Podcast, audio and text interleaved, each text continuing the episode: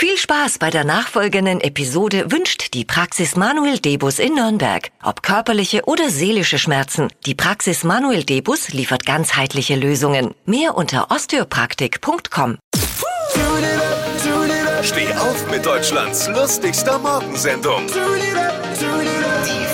Kerschner Show. Um die Wirtschaft nach der Corona-Krise wieder anzukurbeln, soll es nach dem Willen des Handelverbands HDE Einkaufsgutscheine geben. Jeder Bürger soll 500 Euro bekommen.